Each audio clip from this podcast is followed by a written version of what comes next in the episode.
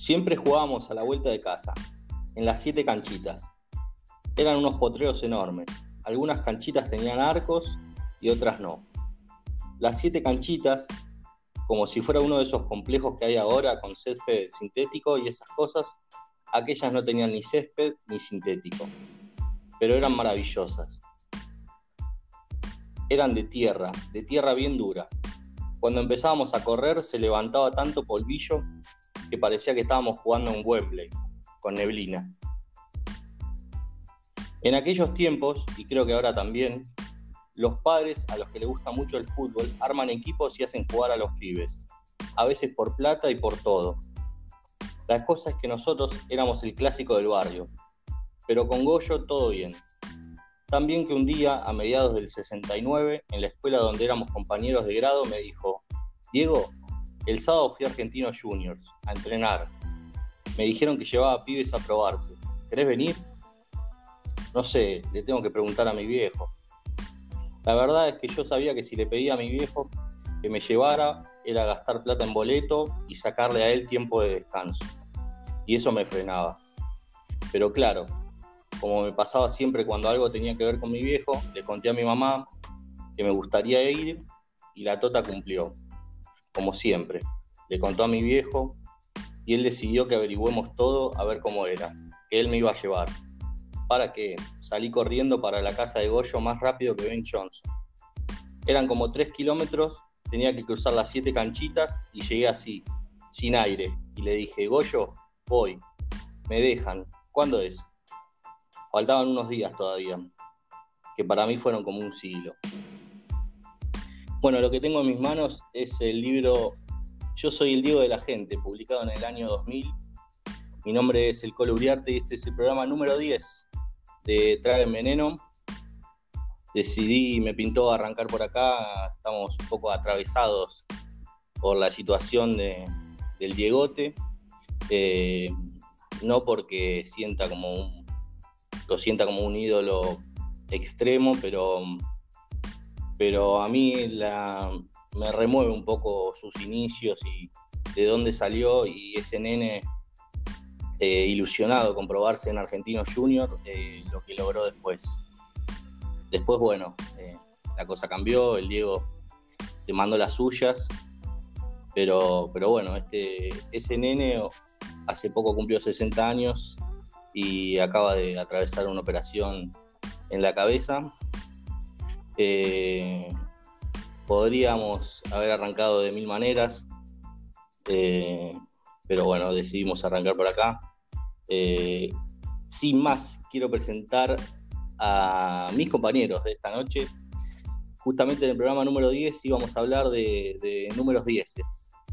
Así que este es un pequeño homenaje para el Diegote. Y quiero saludar al señor Joaquín Uriarte. ¿Cómo le va?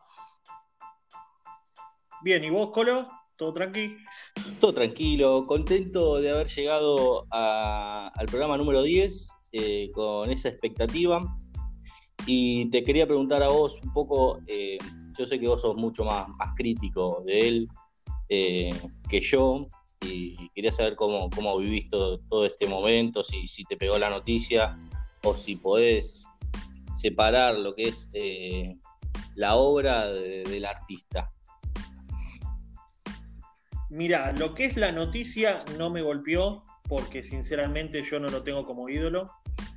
Sí me duele ver a una persona eh, tan consagrada mundialmente y sobre todo en el deporte que nosotros amamos, que esté tan mal teniendo 60 años. Eso sí me duele y me molesta debido a la vida que le tocó y la que también le eligieron que sea así, porque mucha gente que estuvo a su alrededor no lo ayudó si no fue contraproducente para él. Sí, coincido 100%. No, también pienso que, un poco remontándome a, sus inicios, eh, la gente que, lo rodea ahora, la verdad que, que lo expone, lo, el partido de gimnasia fue una vergüenza, o sea, que, lo hagan ir, que pongan ese uso de IPF eh, para promocionar, no sé si también él eh, creo que está indomable y, tiene, tiene problemas por todos lados con el alcohol, más que nada. Pero, pero tampoco lo exponen, viste que siempre se filtra algún video del Diego mostrando el culo, bailando arriba de una mesa en pedo. Eso antes, no sé si es por la era de la tecnología, pero, pero antes me parece que, el Guillote, la Claudia lo, lo contenía mucho más, ¿no? Es que tal cual, también es el tema de la tecnología, pero si vos sos la pareja de Maradona y él está haciendo eso, de bajarse los pantalones bailando en su casa, vos lo vas a subir a internet, no lo subís, viste. Entonces eso no le genera también una buena imagen. Después de que está diciendo que estaba secuestrado, ¿te acordás? Viste, no, no lo ayudan, no fueron compañeros con él. No, y, también eh, el periodismo, ¿viste? Lo sacan al aire eh, para hacerle una nota, el Diego no puede hablar. O sea, ¿para qué le pones un micrófono enfrente si, y después dicen qué lindo escucharlo al Diego? Las pelotas, qué lindo. Si el Diego no puede hablar. O sea, protéjanlo si lo querés. O sea, no, no, está ni para dirigir el Diego. O sea, ojalá que, salga todo bien. Y, a mí me gustaría que él tenga una revancha como, como persona también, de, sentirse bien los años que le queden y, recomponer su, su, tema con las hijas y, y, yo lo quiero ver bien a él, más allá de, todo, porque es fuente de inspiración para, todos nuestros ídolos. O sea, yo soy fanático de Román y Román, su ídolo era Maradona. Y así con Neymar, con Zidane, con Ronaldinho. Pero tal cual, tal cual. Olvídate que él, como de dónde arrancó, es un ejemplo para todos porque él no tuvo la, suerte que han tenido otras personas y sin embargo se lo fue ganando solo. Y eso lo demostraba en la cancha. Ya te digo, no es ídolo mío, ni tampoco le defiendo todo, pero en cuanto a lo que él hacía en una cancha de fútbol, dámelo siempre. Él se hacía cargo de. Mira, te cuento una anécdota chiquitita que leí hace poquito.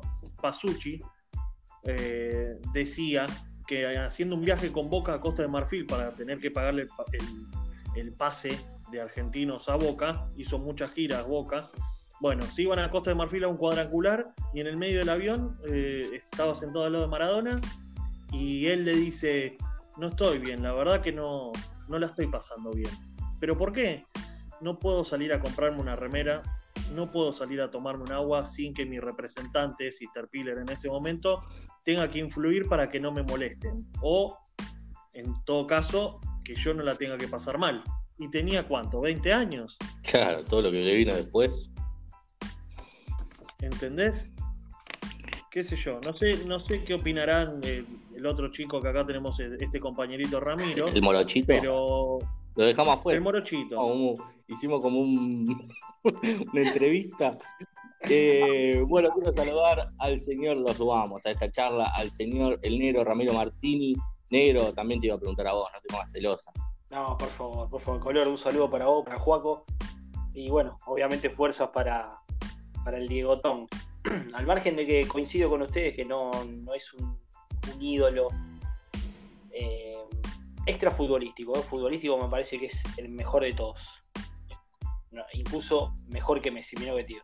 Pero mm, por el hecho de todo lo que hizo, ¿no? Fue jugar al Napoli y todo lo que ya sabe la gente, no, no quiero andar en eso. Pero no, contanos todo, contanos todo. Arrancó en, Argentina. no, el hecho de, todo lo que significa y también cómo peleó, cómo defendió los colores, digo, donde estuvo siempre defendió los colores, esas cosas me parece que son las que más valoro adentro de la cancha. Después afuera, bueno. Eh, el Diego, el Diego Armando. El futbolero lo entiende, el futbolero lo entiende. Cometió muchos errores. Sí, pero cometió muchos errores y es muy rencoroso y se alejó de, gente que, en verdad lo quería. Eh, pero bueno, ojalá que, salga todo bien y que realmente tenga una revancha eh, y que esté más, o sea, que sea para mejor, que esté más lúcido. A mí me gusta ese, Diego que cuenta anécdotas y te hace reír, no, no el Diego que, no puede hablar y estás como, eh, ¿qué va a decir? ¿Viste? La noche del 10. Eh, Yo lo otro veían videos de la noche del 10. Qué bien que estaba ahí, físicamente. Estaba flama. Impecable, impecable. con el show ball, boludo. ¿Te acordás lo que jugaba con el show ball? Mamá. Sí, sí, Una semana que estuvo el Diego por todos los canales, ¿viste? Está saliendo la, la vacuna del coronavirus, viene de Rusia y acá se habla de Maradona. Eso es lo que genera él también, ¿no? Que la gente que lo vio dice que es como un imán. Yo no sé, yo nunca lo, yo lo, tuve tipo a, varios metros, no lo tuve cerca, así de, de entrar y que te pase por al lado. Eh, dicen que es como un imán el chavo si, lo, si te lo cruzas, no, para mí no podés eh, sacarle la mirada encima, ¿entendés? Como que Chon lo debe enojear cada 15 minutos. No olvidás. Además, pasá y te tira un caño, ¿no? sí, te descuidas. a mí me gusta ese, Diegote, boludo, el que, que hace jodas. Pero bueno. Bueno, justamente el programa número 10. Exacto, perdón que le iba a decir, el que me hiciste acordar vos, Colo, cuando hablabas que la vida del, pibe este a los 20 años, que contaba que incluso no conoce el Unicenter, ¿entendés? No conoce el Unicenter por dentro. Digo que a nosotros capaz no parece una boludez que vos decís, vos no quieras cambiar una remerita, te fuiste al Unicenter. Claro. El tipo, o sea, el Armando Maradona no lo conoce por dentro. ¿entendés? Terrible. No lo veo entrando en el mundo del juguete. Exacto lo dejas lo dejas ahí en el, en el medio del patio de comida, ¿viste? Lo matás, lo asesinás, se le tira un volcán de personas de arriba. Sí. ¿Y vieron el, vieron el, o sea, el médico dando el parte? se olvidaron del COVID y se olvidaron del distanciamiento. ¿Viste lo que era esa conferencia de prensa? Sí, nada, Un enjambre. Por Dios. La mejor definición. Pero bueno, eh, ya, ya ha tenido varias de estas el Diego, ojalá que, que, se ponga bien eh, y, que lo volvamos a tener en un buen semblante y que se va, si va a dirigir en el fútbol argentino que, esté lúcido. Eh, en fin, programa número 10. Hoy vamos a hablar justamente de números 10. no sé si queremos hablar un poquito de actualidad. Yo Juaco, el partido de River y Banfield. ¿Me lo, mm. contás en pequeñas, en pequeñas líneas? Sin profundidad, mucha posesión, cero chances de gol y de contra te liquidaron. Bueno, esa es la historia del día de hoy de Joaquín Uriarte. Eh, no, excelente. Estaban pidiendo una moto para Pinola, ¿no? había muchos memes al respecto.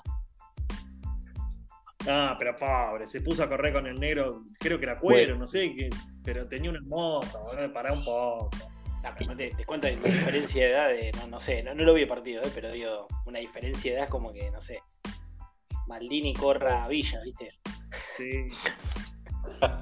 no, lo cierto es que arrancó la Liga Profesional de Fútbol Argentino. Eh, el partido de River fue ahí como un, va y viene, va y viene, que se juega en el River Camp, que no, el lunes, al final el martes en cancha independiente. Así ha arrancado la, Superliga. Hay varios grupos. ¿Lo vieron el grupo de San Lorenzo con estudiantes? Los dos partidos 0 a 0. Lo que es la tabla esa. ¿Qué? Un partido jugado 1, 1, 1, un punto, un punto, un punto, un punto. Ah, qué desastre. Qué competitivo el fútbol argentino, mamá. Ojo, que también la sorpresa la dio Atlético Tucumán en cancha de Racing, ah, ¿eh? Los suplentes de cuatro, Tremendo, cuatro. Eh, sí, golpazo para Racing, que igual Racing está como. Tiene la cabeza que tiene que marcar a, a Bruno Enrique, a Gerson, toda esa gente. A Everton. Eh, ¿Y qué pasó con, la Premier y el Leeds fin de semana? Nunca hablamos, pero hoy se me ocurrió que podríamos hablar del resultado del Leeds. Ah, muchísimas gracias. perdió 4-1, pero fue fue un partido totalmente mentira. Tuvo tuvo el 2 a 2 y de repente terminó 4 a 1. El primer tiempo, los primeros 20 minutos, jugó mal el Leeds, se equivocó con un gol, tuvo la chance de ponerse 1 a 0 y a la otra jugada se pone 1 a 0 el Leicester. Partido. Fue un partido que salió todo mal. Sí. Y a, y a corregir errores. Todo suma experiencia para unos jugadores que prácticamente no conocen la Premier. No, y bueno, para, para este Leeds, eh, le va esto le deja en claro que la Premier es así. Cualquier equipo, o sea, lo que le pasó con el Leicester le puede pasar con cualquier equipo de la Premier. Como dijimos que le puede ganar a cualquiera, también puede perder con cualquiera. Ojalá que, levante porque lo venía haciendo muy bien, salvo el último partido que tuvo un poco de, mala suerte también, ¿no? el tema de en, los momentos en donde le, hizo el gol Leicester, los primeros dos más que nada, fueron inoportunos. Sí, claves. Eh, bueno, ¿quieren que, vayamos con las historias de hoy? Dale. Perfecto. Y dale. Eh, les recuerdo que eh, por ser capítulo número 10, vamos a hablar de historias relacionadas con enganches del fútbol o números 10. Eh, así que si quieren, no sé si tienen título las historias. La mía tiene título, ¿la de ustedes? Uh, uh. También. La mía no, la mía no tiene título. La mía dice 10. El título es. Bien, Muy bien. ¿Su título, señor Joaquín?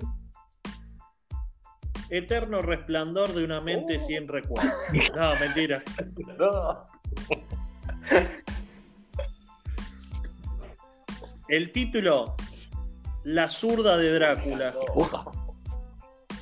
Buen título.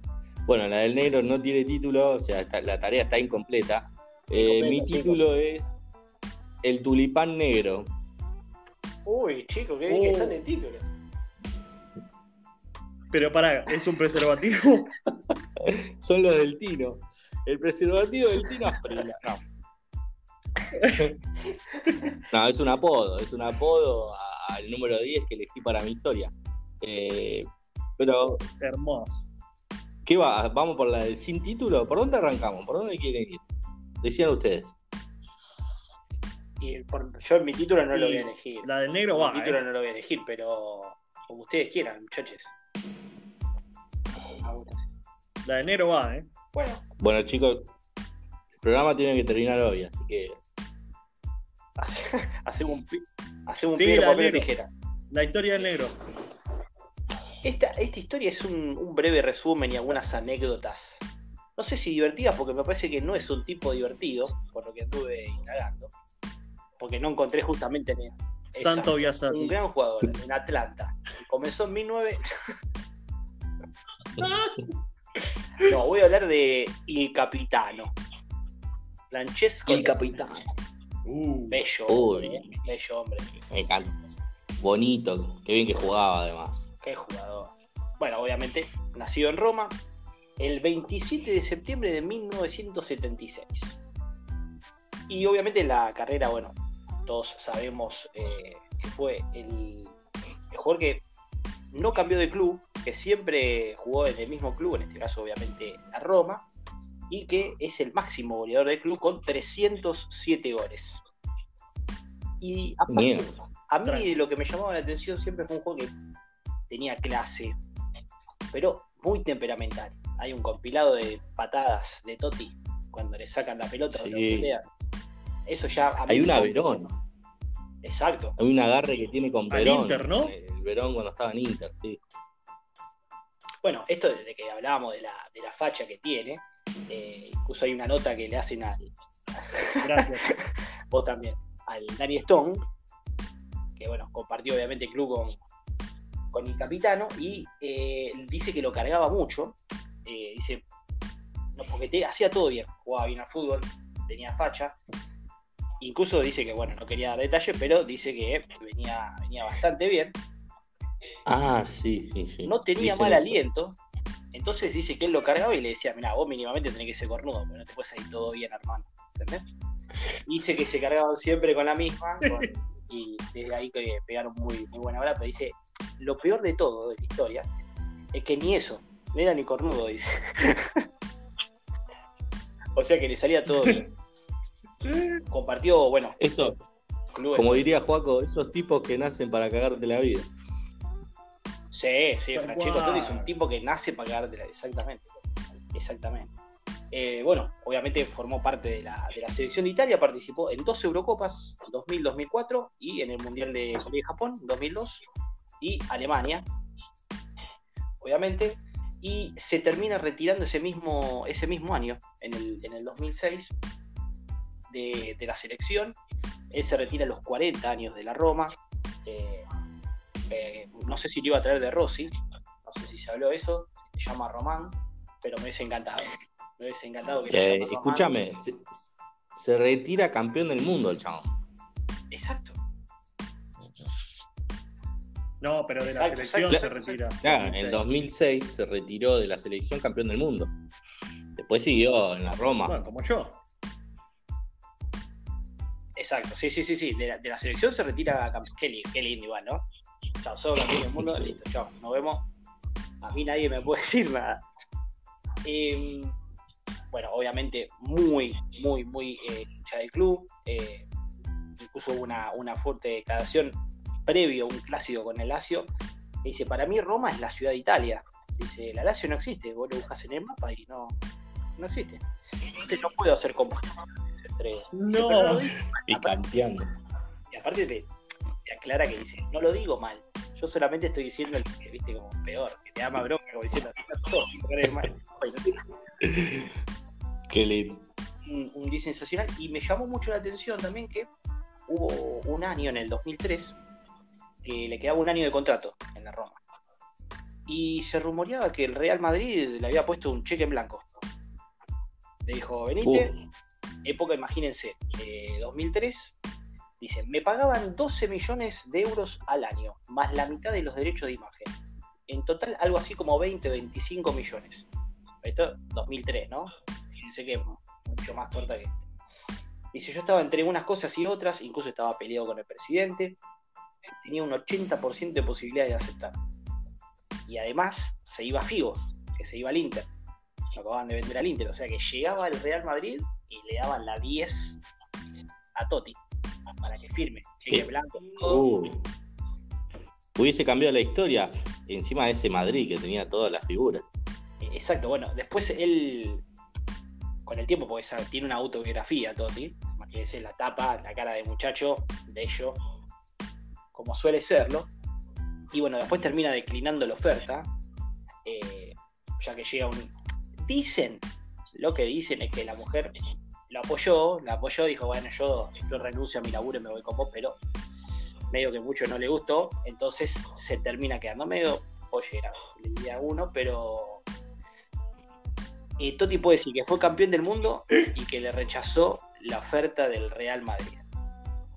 Y falta que le rechace dos islas a, Ah, al- exacto. a Fidel Castro, ¿no? Y un habano. Y un habano, claro.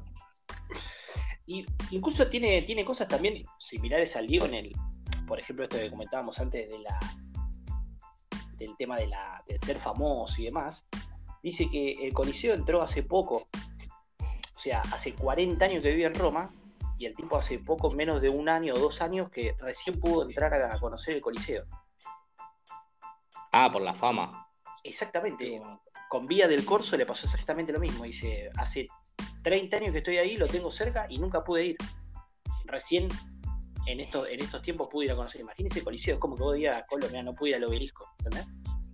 Que te lo, o sea, saliste de Diagonal Norte, capaz, y te lo cruzaste. el tipo no puede entrar al Coliseo. No, porque encima yo no vivo en la ciudad del obelisco, como que a mí no me digan, no puedo ir al Carrefour. A, la- a Sarmiento, ¿viste? El precio más bajo siempre. No puedo ir al McDonald's de, de Coelho.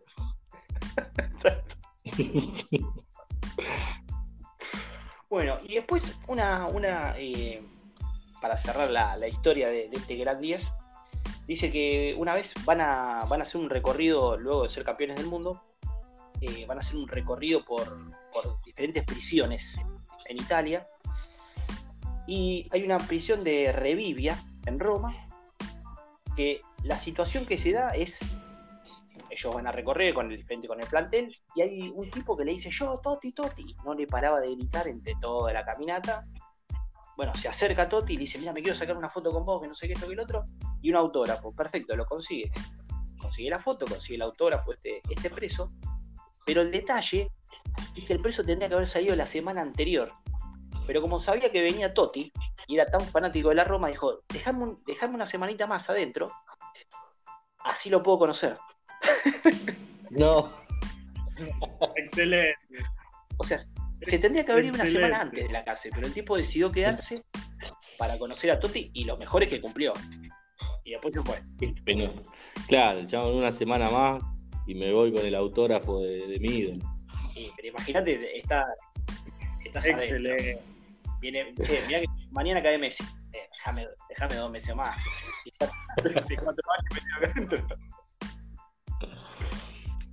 Qué lindo. Te, agrego una de Toti, eh, de Rossi. Contó que tenía un grupo de WhatsApp con Toti y, mediocampistas y, que eran muy fanáticos de Riquelme, ¿viste? Que subían videos y cosas de, mediocampistas y, y había mucho de Román. Y en una charla ahora en la cuarentena que tuvo con Del Piero, le pregunta a Toti a Del Piero por streaming, ¿viste? Le dice, ¿y estás entrenando? Y Del Piero le dice, sí, de todo menos, menos correr, no me gusta nada. Y Toti le dice, decímelo a mí, que dice 20 años de carrera sin correr. Y decía, y decía, como dijo Riquelme, dijo, como dijo Riquelme, eh, correr corre cualquiera, jugar al fútbol es más complicado. Le Hermoso. tiró esa a, a Del Piero en el streaming. Incluso estaba con, con. Zanetti y con Maldini. Hicieron un streaming los cuatro. Totti, Maldini, Zanetti y Del Piero. Qué hermosura, ¿eh? Hermoso. Terrible. Bueno, ahí tenés otro forro como Maldini. Maldini, fachero, crack. Gran hijo de Como la leche. Qué bárbaro. Bueno, negro, ¿por dónde Hermoso. seguimos? Vos sí podés elegir por título. Me encanta. Eh, a ver. eh, son dos grandes tips. Me voy por el, tulipán, perdón, casi me trago. El tulipán. El tulipán negro. Bueno, yo voy a hablar un poco de Ruth Gullit, eh, que le decían el tulipán negro por, ese, por esas rastas, ¿no? Negras, divinas que tenía. Él nació el primero de septiembre de 1962. Firmó su primer contrato a los 16 años en el Harlem FC. Eh, fue el jugador más joven eh, en debutar en, la liga holandesa para ese año. Después se ve que alguien le rompió el récord. Pero lo curioso es que, o me llamó la atención, que jugaba de líbero. Jugaba de líbero y con el nombre de Ruth Dill. Y después, en serio, Ah. y después se cambió el apellido paterno por el de la mamá y se pasó a llamar Ruth Gullit. Bueno, como jugaba de líbero, eh, el entrenador le llamaba la atención que cada tres partidos metía un gol, ¿viste? Entonces eh, decidieron moverlo de, de ese sector de la cancha eh, para aprovechar su velocidad. Eh, para ese momento era rapidísimo. Dicen que hacía 100 metros en 11 segundos en las pruebas de velocidad de- del club. es una bestia. Bueno, eh, siguió, bueno, esos fueron sus inicios. Marcó 32 goles en 91 partidos y firmó con el Feyenoord. Eh, cuando firmó con el Feyenoord, se dio el gusto de salir campeón con su ídolo, Johan Cruyff. Coincidieron en el último año de Johan Cruyff y su primer año eh, en el Feyenoord. Y acá dice, bueno, fue una temporada excelente.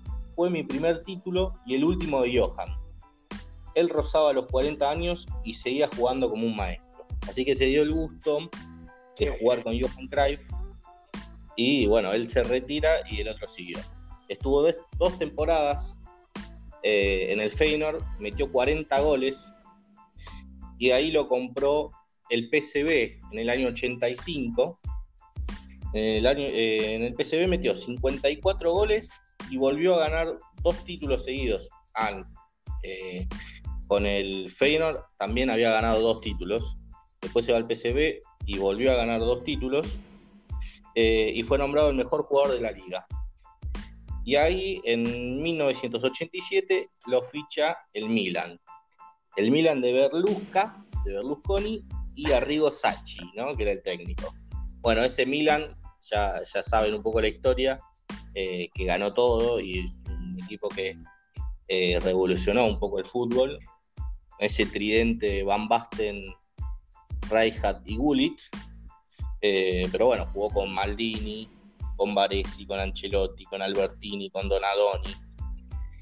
Y en ese año que pasó al Milan ganó el balón de oro como mejor jugador del mundo. Y, él era muy fanático de, Mandela. Esto es un dato que yo no, no tenía. Y cuando recibió el premio del balón de oro dijo, yo estoy disfrutando de este premio mientras Nelson Mandela sigue en prisión. Su causa es la mía, él es negro como yo. Parece un cuento de Fontana Rosa, pero es las declaraciones de Ruth Gullit al recibir el balón de oro, eh, que en ese momento fue muy criticado. Un crack. Era como, se está metiendo en política y él lo tomaba como, para mí, eh, la lucha de Mandela no, no es política, sino como, humanidad, ¿no? Contra el racismo. Y a eso apuntaba. Bueno, en Milan se vieron sus mejores años. Ganó 3 Serie A, 88, 92 y 93. Ganó 4 Supercopa de Italia, ganó 2 Champions League, la del 89 y la del 90, ganó 2 Copas Intercontinentales, ganó 2 Supercopa de Europa. Una bestia total, eh, un, 10 con, mucho gol. Eh, Arrigo Sacchi, que era el técnico, dijo, Van Basten es el mejor jugador de mi plantel, pero Ruth Gullit es el más importante. Como diciendo que a Van Basten lo podía reemplazar y, a, y Gullit no. Eh,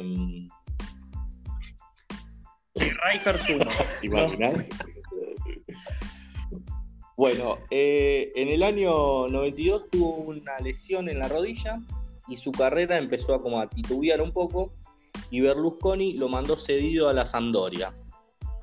¿Qué hizo él? Que la Sampdoria en ese momento era un equipo medio del montón, ganó la Copa Italia con la Sampdoria. Entonces ah, volvió, volvió al Milan en el 94, al siguiente año volvió al Milan, ahí tuvo sus últimos partidos donde hizo historia, ¿no? Eh, con esa camiseta. Y se va a jugar al Chelsea en el año 96. En el Chelsea juega el primer año y el segundo año es jugador y técnico. O sea, y oh, encima jugaba de líbero. Volvió a jugar en su posición original, ¿no? Eh, o, la que hacía de, chico. Entonces jugaba eh, de libero y era el técnico del equipo del Chelsea y ganó la FA Cup para el Chelsea, como técnico y jugador. Tremendo. Y en ocasiones decía que no se ponía posición a él mismo. o sea, él jugaba donde él creía, porque era un jugador que era tan eh, polirrubro, que si era un partido complicado, capaz que jugaba de último hombre, si no se ponía de 5, si no se paraba de enganche. Él iba, como era el técnico, él decidía dónde iba a jugar eh, cada partido. Una hermosura. Y, me quiero despedir eh, con, el broche, que para mí es lo mejor que hizo en su carrera, que es una anécdota que, tiene, que cuenta Arrigo Sacchi en sus épocas del Milan. Dice, un día vino el presidente Berlusconi al vestuario y les pidió a los jugadores que hagan el esfuerzo que por un mes no tengan sexo. Es el último tramo del campeonato y estamos primeros. No todos los días estamos con la posibilidad de salir campeón. Así que háganlo por, mí, por mí. háganlo por mí, hizo. Se salió en italiano, eh Háganlo por mí. Eh, nadie habló. Yo lo miré a Gullit que balanceaba la cabeza como un toro. y dijo, presidente, creo que Ruth quiere decir algo. Y ahí Gullit se puso de pie y dijo, presidente, yo con las pelotas llenas no puedo correr. No. ¡Excelente! Esto lo cuenta el técnico que le quería prohibir el, el sexo y dijo, no, yo, yo así no puedo jugar, maestro. Excelente, boludo. Así que Frase el de demonio remera, de eh. rastas negras. Y encima Berlusconi es un cara, un cara dura. Se contó los quilombos que tuvo Berlusconi con las minas, le Sí. viene a querer prohibir a los jugadores. Igual que qué linda, me, me la vi en una remera. Con, la, con las bolas llenas no puedo jugar. Lindo quinchito, ¿eh? Lindo quinchito. Sí. Tendría que haber pedido las rastas a Gullit. Y Gullit eh, utilizó esa, esa camiseta de Holanda emblemática, be- bellísima. Que tenía todo.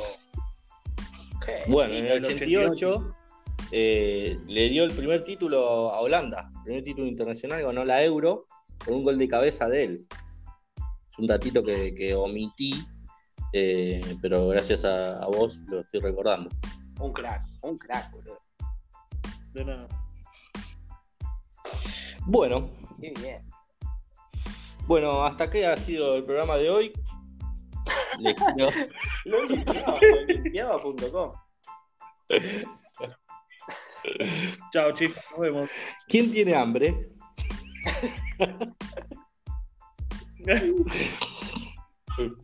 Bueno, bueno prosiga. Cierre, cierre. Bueno. Bueno, la zurda de Drácula. Que en realidad no es el título esperado, pero si yo le decía el título ya lo sacaban al toque al jugador. Voy a hablar de George Oh. Hack, el Maradona de los Cárpatos. Hermoso. Ese era el título. Ay, el rumano. Tal cual. Nacido el 5 de febrero de 1965 en Sasele, Rumania. Los Montes Cárpatos recorren las fronteras de Rumania, Austria, República Checa, Eslovaquia, Polonia, Ucrania, Serbia y Hungría. Y a él le decían Maradona de los Cárpatos. Con todos esos países, con la cantidad de Terrible. Excelente. Una vez le consultaron si le molestaba que lo llamaran el Maradona de los Cárpatos. Y él dijo, nunca me molestó. Maradona era un gran, gran jugador. Fue un inmenso placer jugar contra él en el 90. Fue una motivación tenerlo enfrente. Guapo. Debuta. Sí, se la rebancaba. Era calladito, pero, pero con mucha personalidad. Debutó en Farul Constanta en 1982. Y para no hacer tan largo el, el repaso de sus clubes, se los digo rápido. Luego pasó por el Sportul de Rumania, Estiagua Bucarest, Real Madrid, Brescia, Barcelona y Galatasaray. Equipo en donde se retira en 2001. Sí. Ídolo total, ¿no? Elegido también el extranjero más importante de la historia de la Liga Turca. Una bestia. Sus logros más importantes fueron la Supercopa del 86 versus el Dinamo de Kiev, que ganaron 1 a 0 con un gol de él. ¿Por qué te digo Supercopa de Europa? El Estiagua lo había comprado, pero el Estiagua sin él había Ah. ganado la Champions. Ah, mirá. Él llegó para jugar a la otra temporada. Bueno, igual bien. En, en el 2000 gana la Copa UEFA, y capaz recuerdan si lo vieron, versus el, el Arsenal por penales 4 a 1. No. Yo me acuerdo de ver ese partido en vivo. El, el Galatasaray se le desgarraron dos jugadores en tiempo suplementario y terminó jugando con nueve. Qué bien. Y el Arsenal Jugadores tenía que un tenían- equipazo. Como compañero. Bueno, el Arsenal tenía a Seaman, a Dixon, a Tony Adams, a Overmars, a Henry, a. Vieira, a Bergkamp, Petit. Esto por nombrarte algunos. Bueno, y él, el compañero, tenía a un arquero que yo amaba de chico, capaz que el Colo recuerda. ¿Brasilero? Ay, eh, ¿Tafarel? Claro, Tafarel. Tafarel, Galata. exactamente. Popescu, también el rumano, compañero de él, que fue del Estiagua Bucarest, también ahí en el Galatasaray. Y hoy, el dato que, que es justo, Okan Buruk. Okan Buruk es el técnico del Istanbul Basaksehir que le Ah, ganó al. Manchester hoy. Dato al margen. Y estos Dato al dos nombres que- la camiseta, ¿no? La camiseta Y del estos dos Manchester, nombres ¿no? El Bata está indignado con esa camiseta. Y la de Estambul, horripilante también. Demba está más gordo que yo. Bueno, y estos dos jugadores que el Colo se va a recordar por la Play 1. Sí, Sukur claro y Kazan sí, Y del Sass. Mundial 2002 los tengo. Tal cual. Bueno, ganan, ganan la Copa UEFA y después tienen que ir a jugar la Supercopa de Europa versus el Real Madrid. El te- que te acordás Sí. que vos hablaste de Anelka. Bueno, le ganan 2 a 1 en tiempo suplementario. Con goles de Jardel. Muy, nove- muy novela, Que vino a jugar a novel- Newell's. novela de Telefe, ¿no? Yardel. El niño que sobrevivió. Niño rumano. Claro. No, pero bueno, lo de Jardel. eh, después vino a jugar a Newell, no sé si se No. acuerdan. Ese, es el mismo, es el mismo Ya con Jardín, 500, tenés razón. 16 años. Exacto. Bueno, el jugador del Real Madrid estaba Raúl, Casilla, Figo, Roberto Carlos, Muñiti, Iván Karen Campo, etcétera, etcétera, etcétera. Karembeu, digo. ¿Coló? Sí, bueno. Eh, y le ganaron 2 a 1. Así que esos fueron los logros más importantes, más allá de la Liga Turca, Supercopa de Rumania y etcétera. Ganó también Supercopa de España con Real Madrid y Barcelona, y bueno. Pero esos fueron los más importantes porque fueron internacionales. En la selección jugó 125 partidos e hizo 35 goles. Goleador histórico de la selección rumana. Jugó tres mundiales: 90, 94 y 98. Y tres Eurocopas: 84, 96 y 2000. Y acá se viene una perlita en el Mundial 94. Johan Cruyff, que era el entrenador del Barcelona en ese momento, llamó a Josep Minguela, que era un agente que traía jugadores al Barcelona, en medio del partido que Rumania le iba ganando a Colombia. El Colombia del, que, que nos había hecho cinco acá en el Monumental. Y le dijo, este jugador tenés que traer. A lo que Minguela contestó, este es fácil, está en el Brescia, no hay ningún problema. Cuestión, terminó, terminó en el Barcelona. Es fácil, tiró. Le tiramos Claro, dos Pero bueno, en Real Madrid. La temporada anterior Bueno. estaban en Real Madrid, creo. Claro, y después se fue al Brescia y luego se fue al Barcelona. Ese Barcelona. Terrible, terrible equipo. Bueno, en el 98, luego del Mundial, se retira de la selección. Pero, un año después, en 1999, en plenas eliminatorias para la Eurocopa del 2000, que se hacía en Holanda y Bélgica, que ¿se acuerdan que termina ganando Francia Italia, con el gol de. Trezeguet? Exacto. Bueno, lo invitan, él estaba jugando en el Galatasaray, se toma un avión a Bucarest y lo invitan al programa de Adrián Paulet. Pensé que ibas a decir Adrián ¿quién Paenza. Sí, sí, era Paenza. Es el Pa- Paenza de allá, rumano. Hecho por Pi. No. Bueno, este señor era un poeta reconocido y a la vez era senador, que era un señor que estaba en el Partido Comunista. Bueno, lo llamó al programa porque la idea era convencerlo de que vuelva a la selección. Porque se venía un partido decisivo en la zona de grupos contra Hungría. Y vos me decís, ¿y qué pasa con Hungría? Bueno, Rumania nunca le había podido ganar a Hungría Oh. todavía en la historia. Y a, y a la vez, era un clásico porque en 1919 estuvo la guerra Oh, rumana-húngara. picanteadísimo ese partido. Pero cuando fueron a jugar a, a Hungría sin Hagi, le decían gitanos sucios ladrones. ¿Te imaginas lo que era? Bueno, el conductor antes del programa había dicho que no iba a terminar hasta que Hagi diga que sí. El programa iba a durar 26 días si era necesario. Imagínate que en un momento del programa el hijo de- del conductor le cantó en vivo. Y acá te canto lo que le dijo. Ahora la tricolor te pide que vengas. En el nombre de la madre y el padre. Ahora la tricolor te pide que vengas en el nombre de la madre y el padre.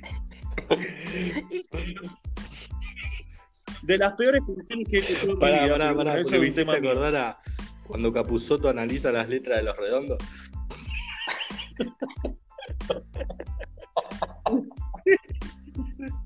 Acá lo dice. Se lo pide la tricolor. Además, sí, después de, de- de que le canten en vivo, le leían mensajes de la gente que le pedían que vuelva a la selección. Eran llamados y llamados. Hay que, hay que tener en cuenta que no era tanto la explosión Qué incomodidad celular, la del chabón, boludo. Claro, y encima se, se tomó un vuelo de Turquía a Rumania para esto.